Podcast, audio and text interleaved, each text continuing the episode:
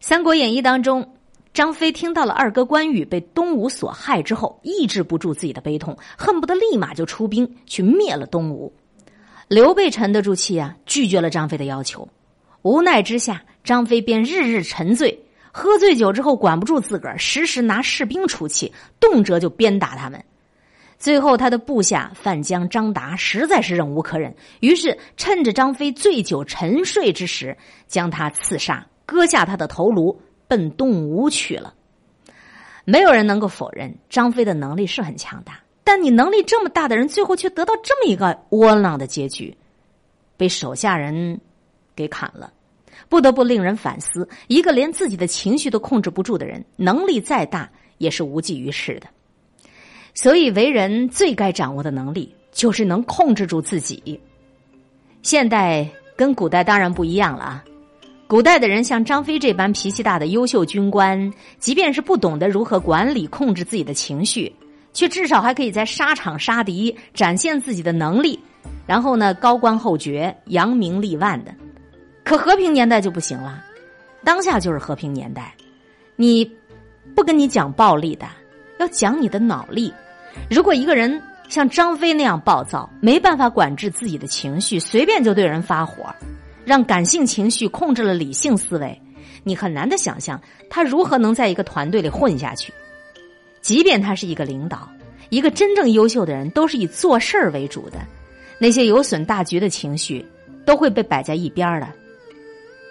所以呀，你能够有效的控制自己的情绪，你才可能最大化的去展现自己的能力。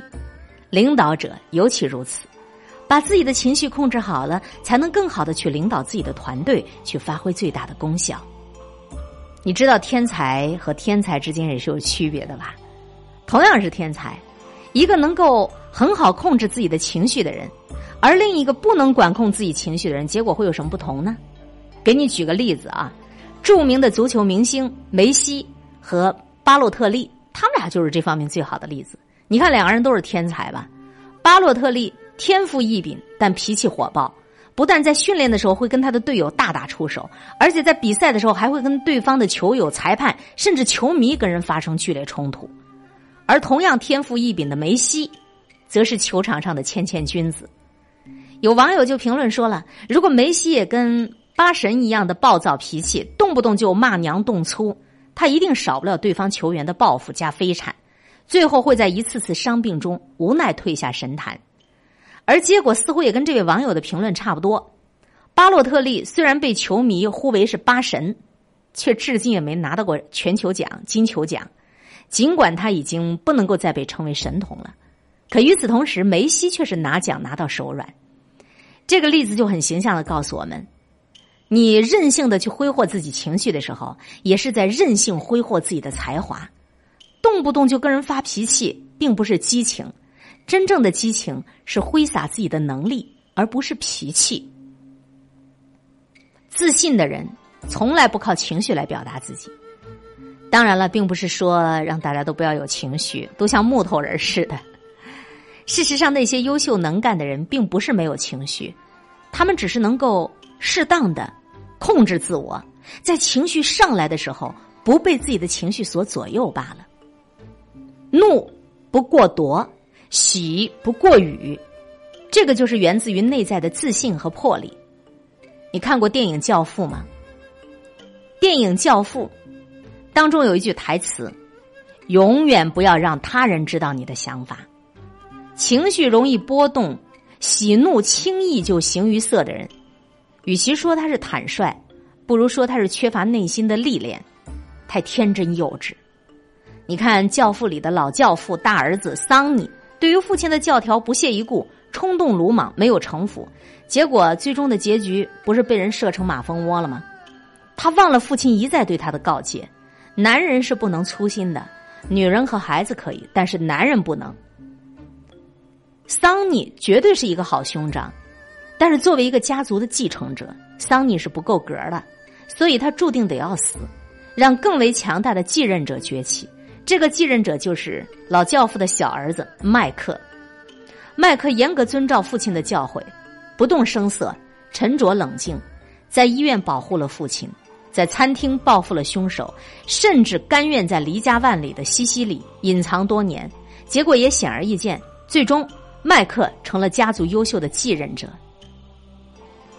在一秒钟内看到本质的人，跟你花半辈子也看不清一件事情本质的人，自然是不一样的命运。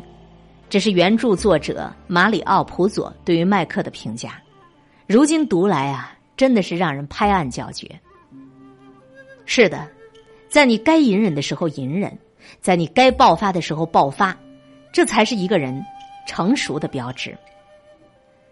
放纵自己的情绪是要不得的。林肯在做总统的时候，陆军部长向他抱怨说，受到了一位少将的侮辱，希望总统能够帮他出口气。看到正在气头上的陆军部长啊，林肯说。我告诉你一个方法，你可以给对方写一封尖酸刻薄的骂信作为回敬。不过，在你寄出去这封信之前，请给我过目一下。然后，这个陆军部长很快就把这个信写好了。陆军部长兴冲冲的把这封信递给林肯，希望能够早点寄出去，让那个家伙难受。林肯拿过了信，却随手就扔进了火炉子里。陆军部长不理解，质问林肯：“这是为什么呀？”林肯笑着跟他解释说：“我生气的时候都是这么做的，我把自己想骂对方的话都把它写出来，然后就把它烧了，这样我的气儿也就消了。我写信的目的就是为了给我自己解气儿的。如果寄给对方，不是继续要添气儿吗？如果你还不爽，那你就再写，一直写到你舒服为止。”陆军部长笑了：“是啊。”假设我这一封全部都在骂他的信寄出去了，对方再反骂回来，不是更生气了吗？你看，这个心理产生负面情绪是一定需要疏导、需要发泄的。林肯呢，就用的是写信的方法。咱们中国老祖宗的境界就更高一点了，比如像孔子，他直接就是用恕、宽恕的这个“恕”字对待，宽恕自己，宽恕他人。可毕竟孔老夫子是圣人啊。咱们大多数人都没有孔老夫子这般的高境界，那怎么办呢？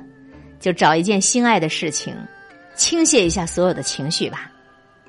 清代的作家李渔的方法就是写字儿，哎，遇到了这个情绪像爆发的火山一样要喷发出来的时候，他就会去写字儿。余无他癖，唯有著书。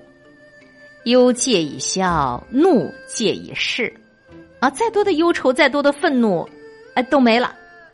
郑板桥呢更加直接，他当时受官场挤压，郁郁不得志，就提起笔来画竹子。画完以后，心里也舒坦了，自己的画艺也越发纯熟了，可谓是一箭双雕啊。要说呢，咱们都是第一回当人，都没有天生就懂得控制情绪的。真正优秀能干的人，都是时时刻刻留意，不要让自己栽在坏情绪当中的。所以，当我们有情绪的时候呢，我们就不妨想一想张飞，啊，觉得张飞是不是死的太不值当了呀？